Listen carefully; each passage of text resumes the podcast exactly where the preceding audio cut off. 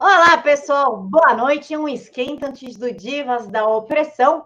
Hoje eu estou com o doutor Ricardo Saco em plena sexta-feira, dia 1 de maio, que seria feriado, mas a direita não tem feriado e nem final de semana. Eu vou apresentar aqui o doutor para vocês. Eu precisava de uma live de uma hora só para ler o currículo dele. Então, eu vou tentar dar uma resumida, tá bom? Ele é graduado em Direito pela Universidade FUMEC, graduado em Engenharia Civil pela UFMG, mestre em Direito e Instituições Políticas pela Universidade FUMEC e doutor em Ciências Jurídicos Sociais pela Universidade del Museu Social Argentino. Atualmente é professor de Hermenêutica e de Ciências Políticas e Teoria Geral do Estado do curso de Direito da Universidade FUMEC. Servidor efetivo da ESEG, Escola Judicial Desembargador Edésio Fernandes, do Tribunal de Justiça do Estado de Minas Gerais. Membro titular do CEP, Comitê de Ética e Pesquisa da Universidade FUMEC presidente da Comissão de Promoção Vertical do Tribunal de Justiça de Minas Gerais, ex-presidente da Comissão de Biblioteca do Tribunal de Justiça de Minas Gerais, colaborador do Conselho Editorial do Centro de Estudos e Aperfeiçoamento Funcional do Ministério Público do Estado de Minas Gerais, como revisor ad hoc da revista de júri, Revista Jurídica do Ministério Público de Minas Gerais, ex-professor de Direito Administrativo no curso de formação de oficiais e professor de Direito Constitucional do curso Superior de Tecnologia é, em Segurança Pública do Centro de Ensino e de Graduação da PMMG. Doutor, eu esqueci de alguma coisa? Não, foi até além, né? Podia ter resumido mais. Vocês pegaram o meu currículo Lattes aí, resumido, mas está bom. Prazer estar aí com você, Camila. Muito obrigada por aceitar falar comigo numa sexta-feira à noite. É um prazer estar aqui, ainda mais no, no dia 1 de maio, aí, dia do trabalho. Eu gostaria de, de saudar aí todos os trabalhadores né, do Brasil, trabalhadores que pagam as contas deste Estado, e, e ficam aí à mercê de decisões, às vezes, malucas, ficam à mercê dos políticos. Então, a gente, a mensagem que eu tenho que, que eu queria passar para os trabalhadores hoje, é, fazendo uma analogia, é, usando, parafraseando aí um, um, um, político que eu tenho grande respeito, é, ele dizia sempre que o Estado, né, o Estado, o que, que representa? ele representa o conjunto de instituições, né, e que estatais, vamos pensar poder executivo, poder legislativo, poder judiciário, seus servidores, seus agentes políticos. Então o Estado, ele é como se fosse um automóvel. E nós, o povo, nós somos o motorista deste automóvel. Nós, de acordo com a Constituição, é que temos que dizer para onde esse carro vai, e em qual velocidade. Todo o poder emana do povo. E os trabalhadores são aquela parcela do povo, juntamente, incluo aí também os empresários, que são trabalhadores também, que sustentam este Estado e que têm todo o direito de fazer as cobranças para que aquilo que é investido através do pagamento de impostos retorne para os trabalhadores, para as pessoas, para as famílias, enfim, retorne sob a forma de é, gastos é, feitos de forma eficiente e sempre sob controle popular. E é importante a gente, nesse dia do trabalho, lembrar: não existe dinheiro público. Todo dinheiro público é um dinheiro que foi retirado do bolso das famílias. Portanto, esse recurso, ele pertence ao povo. E o povo é aquele titular capaz de geri-lo. Então, essa é a minha mensagem de 1 de maio. É um grande prazer estar aqui, mesmo né, uma sexta-feira, um feriado à noite, mas eu te digo que fico muito feliz é, de ter sido convidado e de poder contribuir aí com você, Camila, e com todos os seus é, espectadores no seu canal. É, doutor, é aquela velha história, né? Não existe almoço grátis, alguém paga por esse almoço grátis. Doutor, a, acho que a Jusilene falou que o senhor não tem um currículo, é um livro. Ao longo da vida, eu já tenho meus 50 anos e eu não, eu não parei de estudar nunca na minha vida. Então, a gente vai acumulando aí conhecimento, mas eu, com sinceridade, falo que eu valorizo demais, e um dos conhecimentos mais importantes que existem é o do homem comum do povo, do trabalhador, porque ele, como eu disse, sustenta toda essa máquina chamada Estado, e ele tem uma coisa chamada senso comum. Muitas vezes o senso comum é desprezado na academia. Ah, porque isso é só senso comum, isso não é ciência. Não. Diferentemente das outras ciências, o direito, ele em um estado democrático, ele vem da vontade popular. E não são os doutos que devem decidir as questões. Quem deve decidir as questões, em última análise, são as pessoas comuns. Então, o meu currículo, ele só indica que eu estudei mais do que outras pessoas. Mas isso não me faz melhor do que ninguém, porque nós vivemos em uma democracia e as escolhas devem ser feitas pelas pessoas comuns que sustentam o Estado pagando seus impostos e mais, votam. E isso é importante. Doutor, é, Vou, vou já focar aqui no assunto que o pessoal do chat está pedindo. Os mandos e desmandos do STF, eles vão acabar derrubando o nosso presidente. O quanto isso é verdade o quanto isso é somente medo nosso? A primeira coisa que eu tenho a dizer é que não vão derrubar o presidente. Por uma simples razão. Para haver um processo de impeachment, são necessárias três coisas. A primeira, uma violação à ordem jurídica, ou seja, um crime de responsabilidade. Segundo, tem que haver um apoio político para isso acontecer. E terceiro, e a meu ver mais importante, é necessário, é fundamental haver apoio popular. Sem apoio popular, não existe impeachment.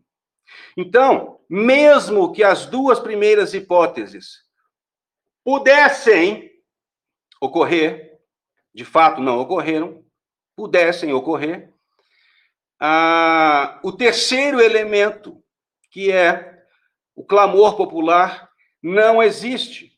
Muito pelo contrário, existe um clamor popular reverso. Um clamor popular que deixa com medo e constrangido quem quer que queira retirar esse presidente que foi eleito com quase 58 milhões de votos. Então, essa hipótese de impeachment, ela é uma hipótese que, do ponto de vista jurídico, não vai acontecer, e mesmo havendo forçação de barra, do ponto de vista político, dificilmente aconteceria.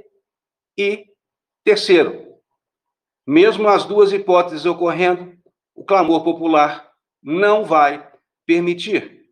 Não se esqueça, o povo está no volante, o Estado é o automóvel. O povo decide para onde ele vai e em que velocidade. Sem clamor popular, não existe impeachment.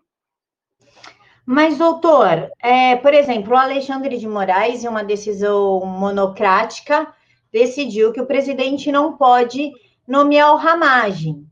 Isso não é inconstitucional, porque a prerrogativa do presidente é que ele possa nomear o chefe da Polícia Federal. Isso já não é uma afronta ao povo? Bom, é, não há dúvida de que é. Esse fenômeno sobre o qual você se refere e decorre dele a decisão do Alexandre, do ministro Alexandre de Moraes, ele representa algo que tem acontecido ao longo da última década. E esse é um fenômeno que representou uma alteração no paradigma constitucional né, de 1988, chamado ativismo judicial. Né? Essa expressão ativismo judicial, ela agora se encontra presente nos debates jurídico-políticos e o seu fortalecimento gradual ao longo da última década, principalmente, acabou levando à quebra da hierarquia das leis, à politização do direito e até mesmo é, quebrando a já consagrada é, é, tripartição dos poderes, levando a um cenário de fragilização é, da Constituição. Então, é, esse procedimento que tem ocorrido na última década, ele acaba levando a uma angústia permanente. Por quê? Porque quando você tem o Estado de Direito, o Estado democrático de direito, o que, que seria o Estado de direito? É o Estado onde todos estão subordinados e estão ali submetidos e subordinados à lei, inclusive o próprio Estado e os seus agentes. O Estado democrático de direito, que é, os políticos gostam muito de falar, mas sem saber muitas vezes o que é, ele representa esse Estado onde todos estão subordinados à lei, cujo direito decorre de um processo democrático, ou seja, o povo faz as escolhas, né? Então, quando você tem as escolhas populares feitas através dos processos democráticos existentes, quais sejam as eleições, por exemplo, quando são aí escolhidos os representantes do povo. Não podemos esquecer que a Constituição, no artigo 1 fala, né? Todo poder emana do povo, que é exercido por meio de seus representantes eleitos ou diretamente, nos termos dessa Constituição. Então, o que acontece? Se todo poder emana do povo, nós estamos percebendo que o ativismo judicial acabou fazendo com que um órgão composto por pessoas que não foram eleitas, que não foram escolhidas em um processo democrático, começasse a invadir a esfera ah, das decisões que deveriam partir dos representantes do povo. E o pior, né, o que vem acontecendo, é que essa invasão tem sido feita não através da Constituição, mas a despeito da Constituição. E, às vezes, contrariamente à Constituição. Né? Veja que, nos últimos tempos, tem havido decisões do STF que contrariam de forma elementar o texto constitucional, como, por exemplo, a criação de tipo penal, né? criação de crime, é, por analogia.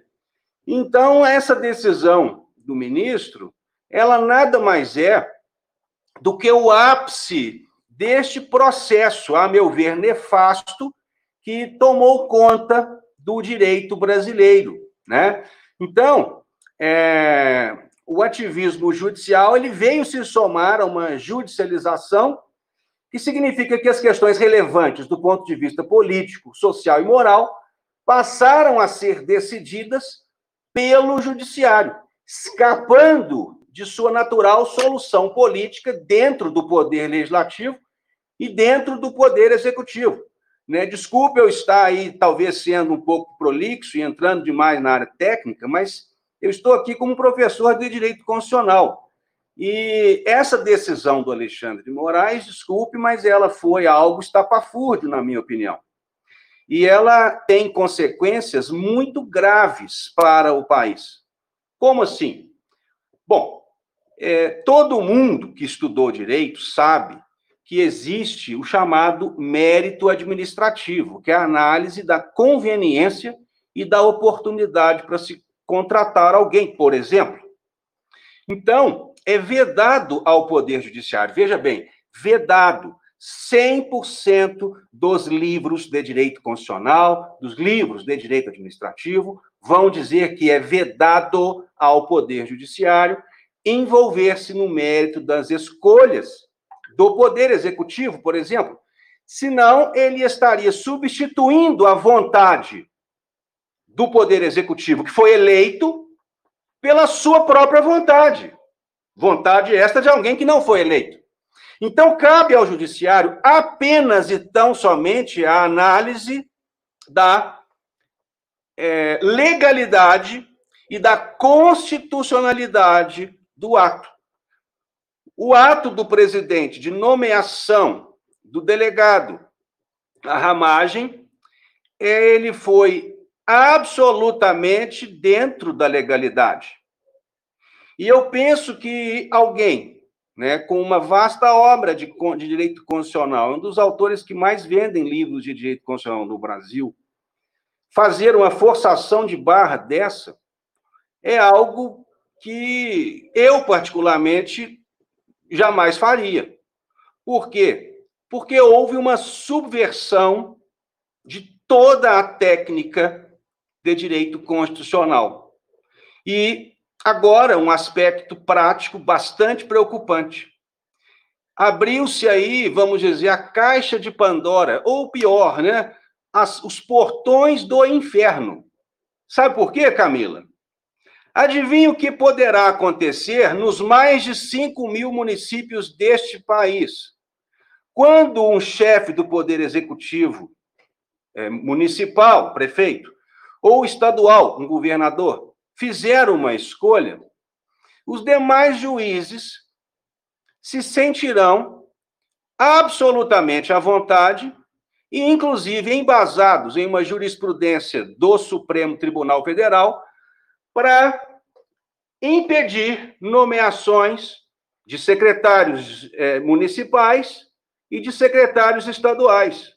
Então, o que eu percebi nos últimos dias foi que todos esses agentes políticos estão com os cabelos em pé. Você imagine uma cidade pequena do interior. Você tem, é, dentre as pessoas qualificadas, vamos pensar uma cidade aí de 15 mil habitantes, Dentre as pessoas qualificadas, por exemplo, para assumir uma secretaria municipal de saúde, uma secretaria municipal de obras públicas, por exemplo, né? Obras públicas seriam um engenheiro, saúde, provavelmente um médico. Essas pessoas, elas formam ali um núcleo dentro daquele município bastante próximo, ou seja, as pessoas se conhecem e são amigas. Quer dizer, então, que se houver uma foto dessa pessoa com o prefeito, o juiz da cidade, quando provocado, poderá dizer: não, eles são amigos. Então, este secretário não poderá ser nomeado. Você está percebendo a complexidade disso? E ah, veja bem, então. isso pode criar um caos em todos os municípios, em todos os estados, porque os juízes agora estão livres para analisar o mérito das escolhas da administração pública. E volto a dizer, eu estou aqui como professor. E como professor, eu tenho lealdade à minha ciência e à minha consciência. E principalmente a minha ciência gira em torno da Constituição, a quem devo respeitar. Ok? Então, é, pois não, é o que você queria falar, Camila, desculpe. Não, eu falei que então abriu-se um precedente agora para os juízes determinarem quem assumirá ou não um cargo de confiança.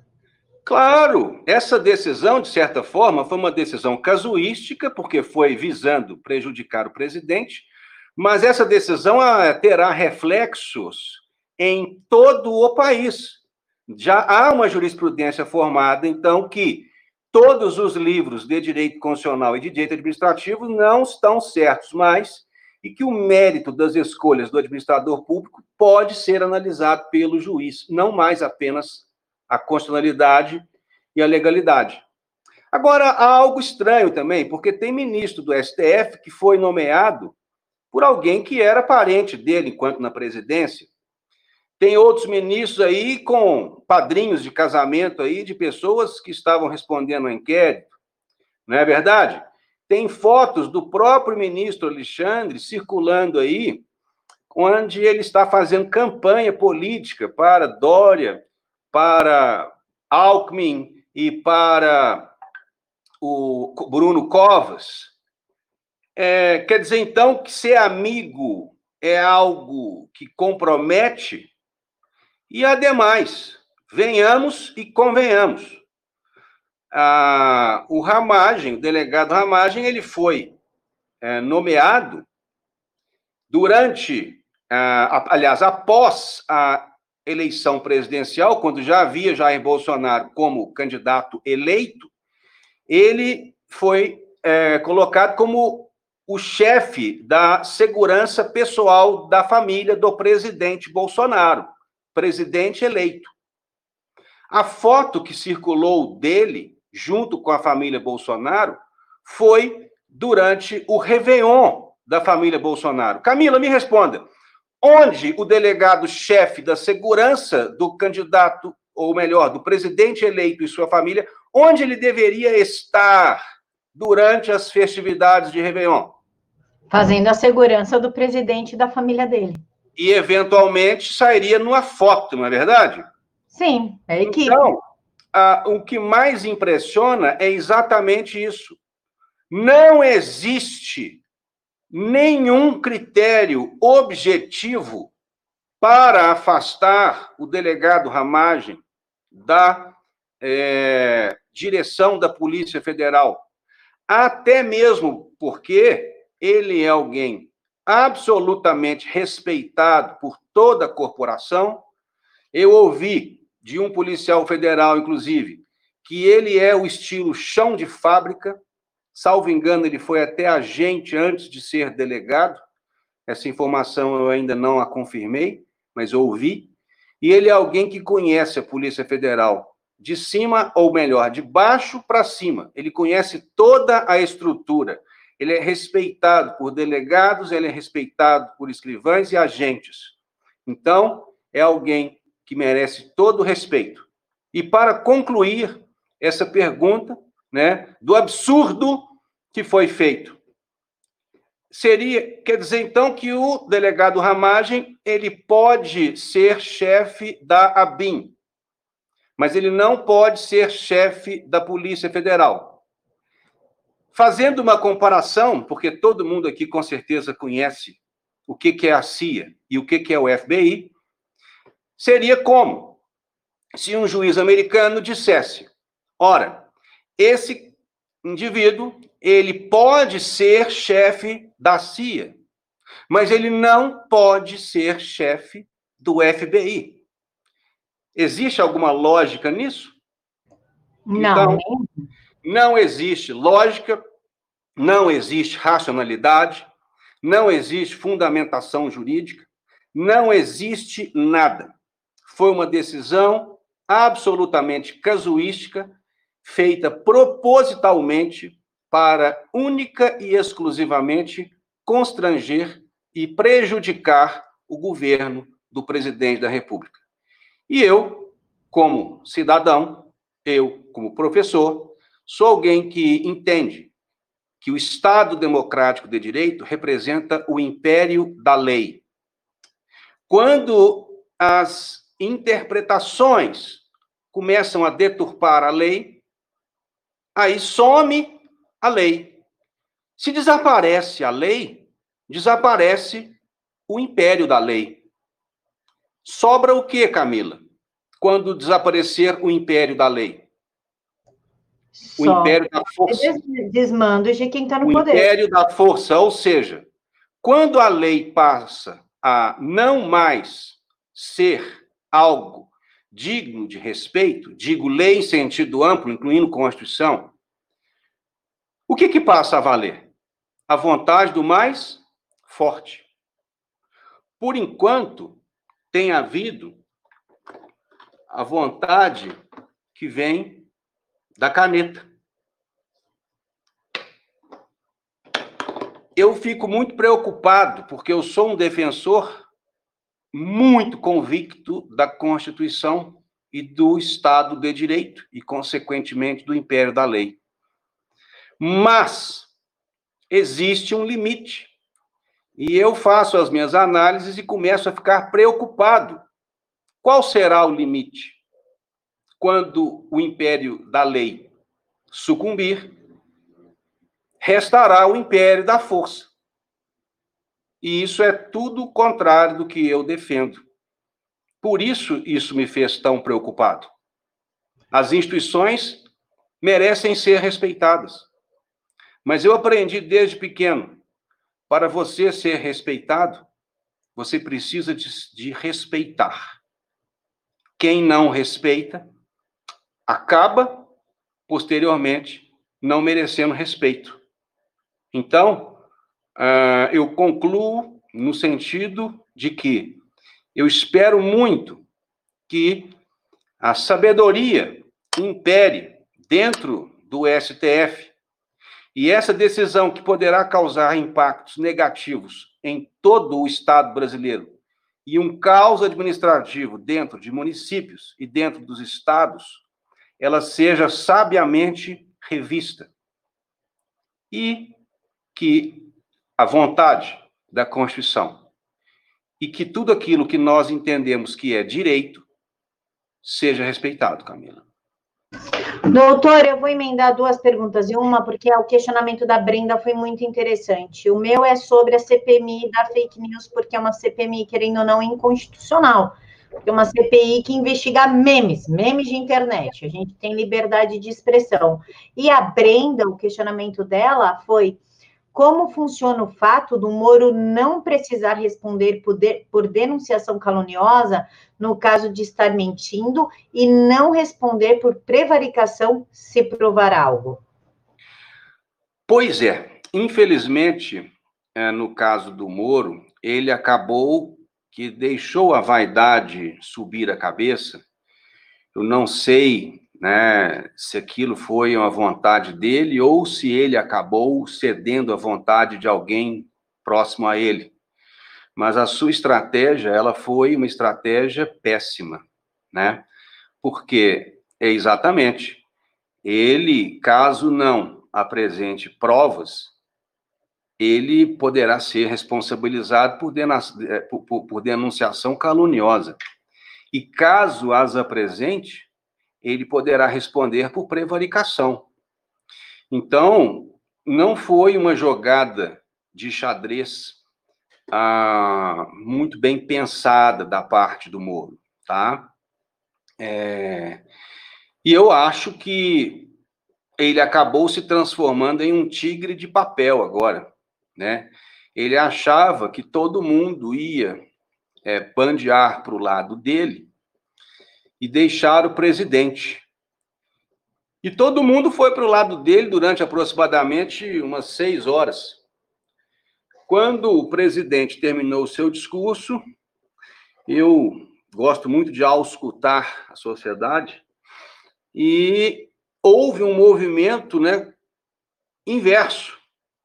E eu ainda comentei na minha casa. Bolsonaro é, na verdade, um Highlander. Nada consegue destruí-lo definitivamente. É impressionante. Por quê? Porque Bolsonaro continua com grande parcela dos seus apoiadores e o Sérgio Moro virou agora uma figura que caiu no ridículo. Por quê? Porque, na minha opinião, quando alguém coloca a si próprio numa situação dessa, ou seja, ou eu vou responder por prevaricação, ou eu vou responder por crime de denunciação caluniosa. Não foi uma decisão bem pensada. E eu tenho né, as minhas críticas a Sérgio Moro. Sérgio Moro se tornou um herói porque ele colocou uma série aí de corruptos na cadeia, empresários e políticos. Olha, eu detesto corruptos, detesto corruptos. No meu trabalho, eu fiquei durante 10 anos dentro de um gabinete e nunca vi algo, qualquer coisa errada. Eu sempre trabalhei com gente séria, gente correta e tenho muito orgulho disso. Então eu detesto corruptos, eu detesto coisas feitas à margem da lei. E o que todos os brasileiros descobriram depois do vazamento daquelas mensagens trocadas entre Moro e a acusação Certo? Ora, aquilo ali, Camila, deixa eu te perguntar então uma coisa, responda, seja sincera comigo. Se você estivesse sendo processada, tá? Acusada de crime, e posteriormente à condenação, você descobrisse que o juiz que a condenou, ele trocava opiniões, ele dava conselhos, ele traçava estratégias, ele se comunicava o tempo todo, dando orientações para a acusação. O que, Camila, que você achar desse processo que lhe condenou? Que ele está envenenado.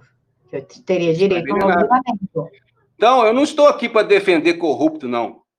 Eu estou aqui para colocar o dedo na ferida e falar as verdades, tá, Camila? Eu sei que os seus, é, os seus seguidores, eles detestam corruptos, como eu detesto, né? E sei que ninguém tem simpatia pelo Lula, muito menos eu.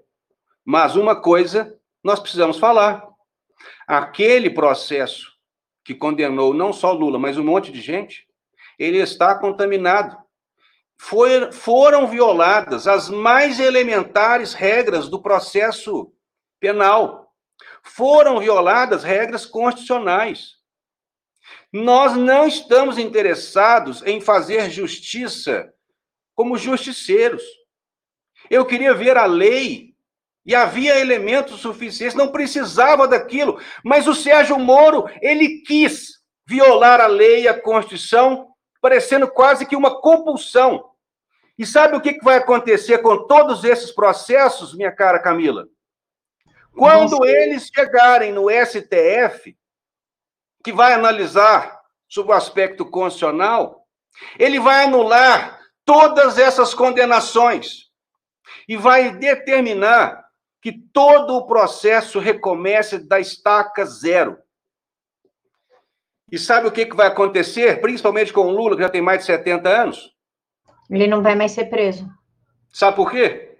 Porque ele tem mais de 70 anos. Não, porque os crimes todos vão prescrever. E para quem é maior de 70 anos, a prescrição se consome mais rápido. Ok? E de quem é a culpa disso? Vão depois querer falar que a culpa é do STF. Aí, nesse caso, vai ser de forma injusta. A culpa será exclusivamente de Sérgio Moro, que ao invés de seguir a lei e a Constituição, ele quis, de forma voluntariosa, impensada, usar de meios escusos para condenar os réus. Ora, a condenação ela tem que se dar de forma a ser feita por um juiz imparcial. Se você tem uma comunicação contínua, de forma sigilosa, de forma secreta, você não tem mais a parcialidade. Aí vem a alegação: ah, mas aquelas provas foram obtidas por meios ilícitos. O Verdevaldo, ele invadiu os celulares, ele invadiu o. o como é que chama? É, o celular do pessoal. Não, não o celular, mas aquela plataforma de mensagens, a Telegram. Telegram. Ah, invadiu. Aqui, deixa eu te falar uma coisa. De um lado, vamos pensar na balança. De um lado, você tem um indivíduo que foi condenado sem observação do devido processo legal. Do outro lado, você tem a possibilidade de repetir aqueles atos sem violação do devido processo legal. Para onde essa balança vai pender? Obviamente, para anular tudo e refazer agora sem os vícios. Ah, mas por que assim? Porque isso é o Estado democrático de direito. Graças a Deus, porque o pau que dá em Chico não dá em Francisco, Camila. Se a Camila quer um julgamento justo para ela, a Camila tem que querer um julgamento justo para o Lula. Não é verdade? Mas o Lula, ele é um criminoso conhecido, um corrupto contumaz. Ai, entendeu? Então, para que que você precisa criar nulidades no processo dele para condená-lo? Você está entendendo? É aí que eu quero chegar. Você deu a, fez a afirmação que eu queria. Ele é um corrupto contumaz. Para que, que você precisa falsificar, entre aspas, um processo para condenar um criminoso contumaz? Ou seja, o Sérgio Moro, ele foi o herói dessas pessoas que, na verdade, no frigir dos ovos, escreva o que eu estou dizendo, será o responsável pela anulação de todas as condenações. E já começou, uma já foi anulada, tá? Então, né, infelizmente, infelizmente, o seu herói, ele quis fazer justiça com as próprias mãos. Você gosta, você é a favor de linchamento? Eu também não. Eu sou a favor de aplicar as regras processuais, as regras constitucionais para mim, para você, para o Lula, para todo mundo. Se nós quebrarmos. Nós estamos criticando o Alexandre de Moraes, nós estamos criticando o ministro Alexandre de Moraes, porque ele desrespeitou o direito, desrespeitou a Constituição. Nós temos que ter uma régua igual para medir os dois. Sérgio Moro também infringiu a Constituição e as leis. Então, essa era a pergunta que eu né, tive e estou te respondendo. Errado. Sérgio Moro criou um problema imenso para si agora e criou um problema imenso para o país anteriormente, com as suas condenações feitas com violação ao devido processo legal. Como eu te disse, eu estou aqui como professor de direito constitucional. A minha simpatia pelo Lula é zero.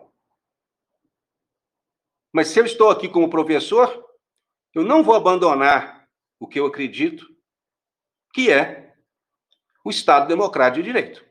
Tá bom? A outra pergunta era sobre. A CPMI da fake news, se ela é inconstitucional. Bom, fazendo uma análise política, tá? A esquerda, ela sempre trabalhou usando fake news. Sempre, sempre, sempre, sempre. Em 2014, eu me lembro muito bem que a campanha do Aécio, a, a, a chance de eleição do Aécio Neves, ela foi destruída pela fake news da construção do aeroporto de Cláudio. Todo mundo se lembra disso.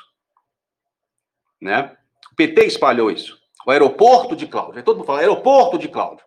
Ora, toda cidade pequena que é algum polo, no caso de Cláudio é um polo de siderurgia, tem um aeródromo. O que, que é? Uma pista pequenininha para aviões pequenos.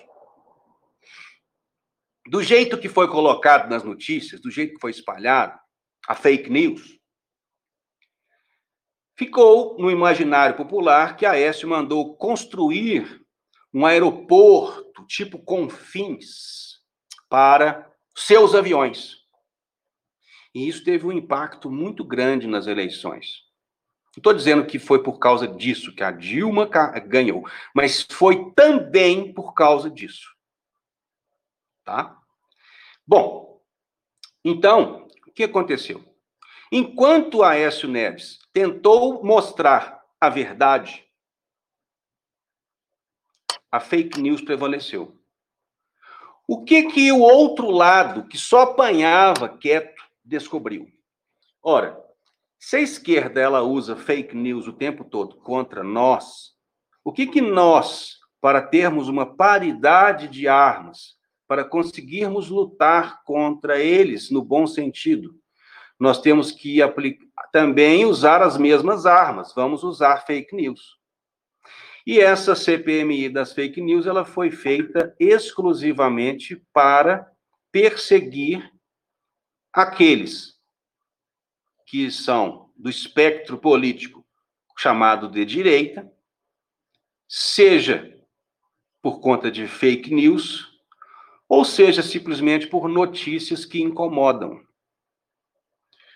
Né? Então, ah, existe aí uma CPMI teleguiada. Né? Você sabe como é que é o míssel teleguiado? O avião pode fazer curva, pode para um lado, pode para o outro, ele vai, ó, e vai acompanhar. Então, ele é feito teleguiado para pegar a direita. Mas eu adianto a você uma coisa, Camila. Não vai adiantar. Os políticos, eles precisam de entender que houve uma mudança paradigmática gigantesca. Hoje as pessoas, elas, quando desejam informações, elas buscam essas informações na internet. Como os seus ouvintes, né? Seus espectadores buscam você.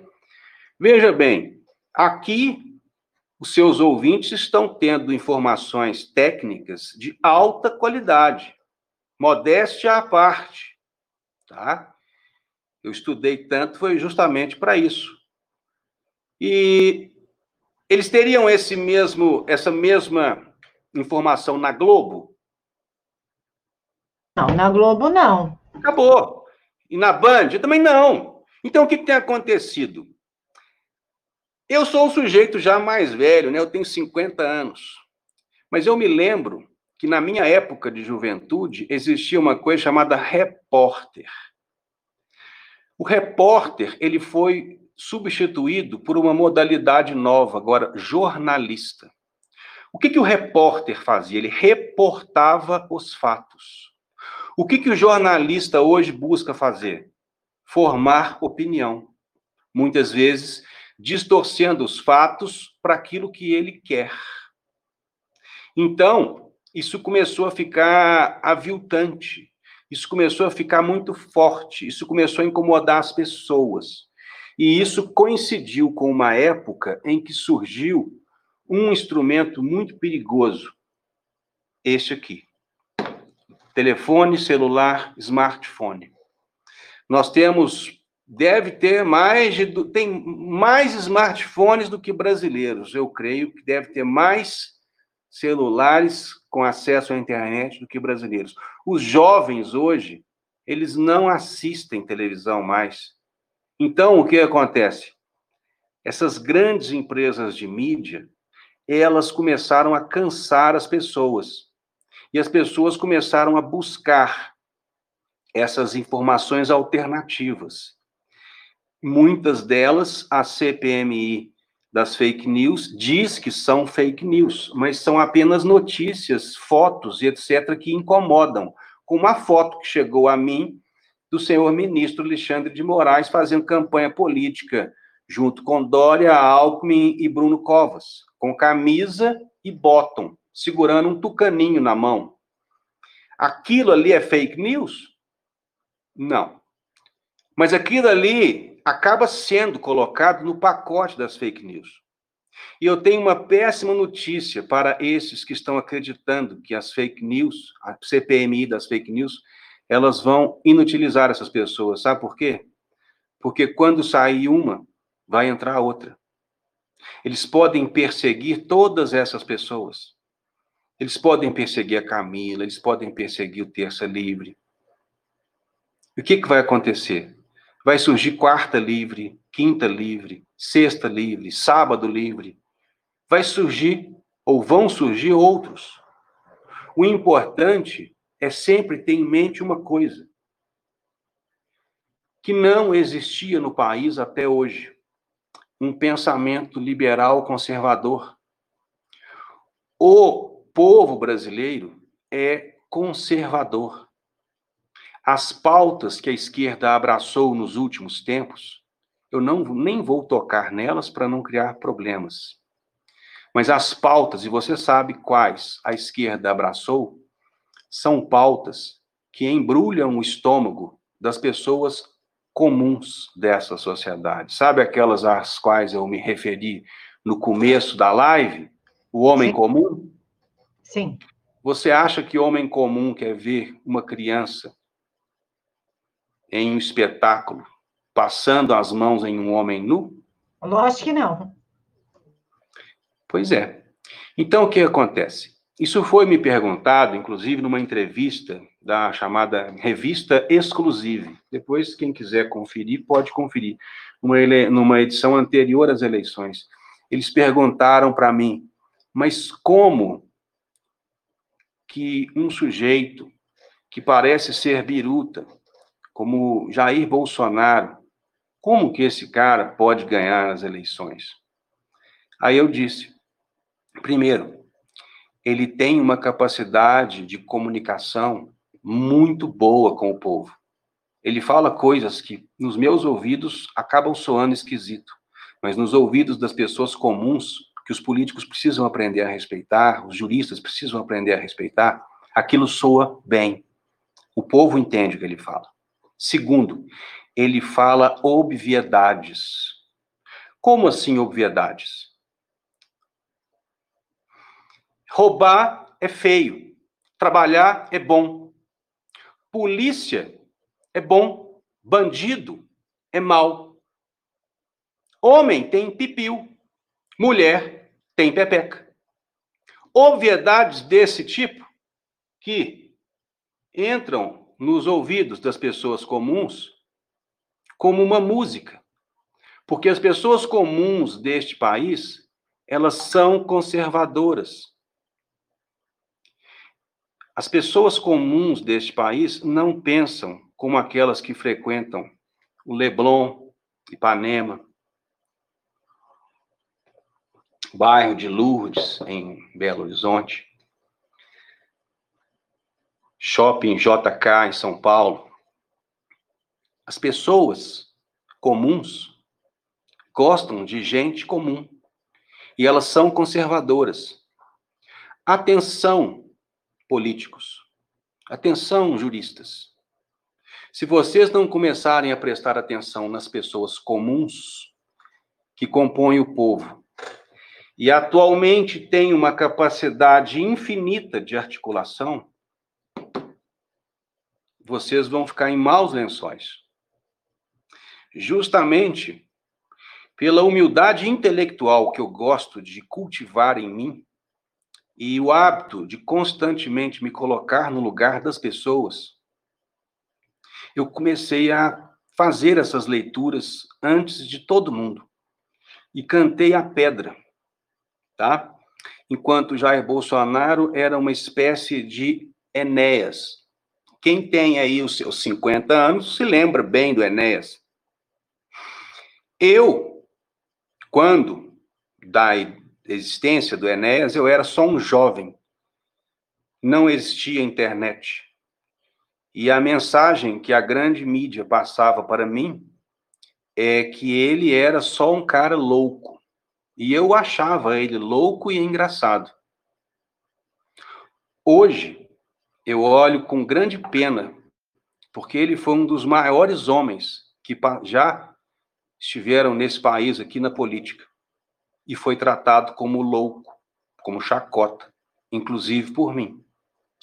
Aí surgiu posteriormente um novo Enéas, agora menos intelectualizado, menos intelectualizado. Durante a era desse instrumento do mal aqui para alguns. E o que aconteceu? Este homem falou o que as pessoas queriam ouvir. Então, podem perseguir os jornalistas alternativos, podem perseguir os blogs alternativos, podem perseguir as pessoas, podem perseguir quem vocês quiserem. Há um universo aí de pelo menos 100 milhões de pessoas conservadoras neste país e que vão oferecer muitos cérebros com a mesma capacidade e a mesma força de vontade do que eles eliminarem. Somente serão caladas essas pessoas quando houver uma ditadura. Para haver uma ditadura, você tem que quebrar o Estado democrático de direito. Você tem que quebrar o é, império da lei. E quando você quebra o império da lei, sobra o império da força. Camila, me diga, quem hoje tem a força neste país?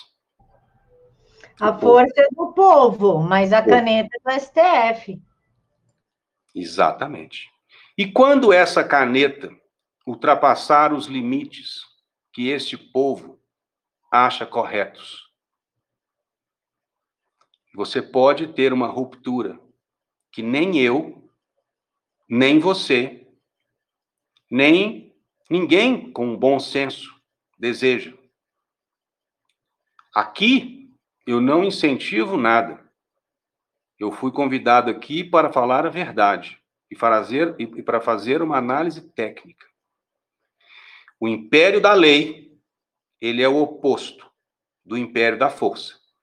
Se o império da força, da, da lei ruir, vai ser o império da força.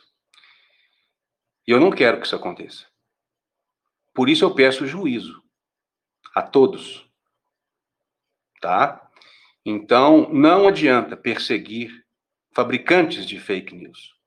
Porque descobriram que os robôs são a dona Irene, lá da igreja, seu João, do sacolão, a dona Maria, lá da quitanda, seu Zé da padaria. Esses são os tais robôs. A minha mãe tem 81 anos. Ela passa algo em torno de seis horas por dia ou mais no celular, postando coisas. Como ela, eu sei que existem milhares, milhões. Como é que você vai perseguir esses robôs dentro do Estado democrático de direito? Dentro da ditadura é fácil. Nós estivemos perto da ditadura quando nós estávamos no governo do PT.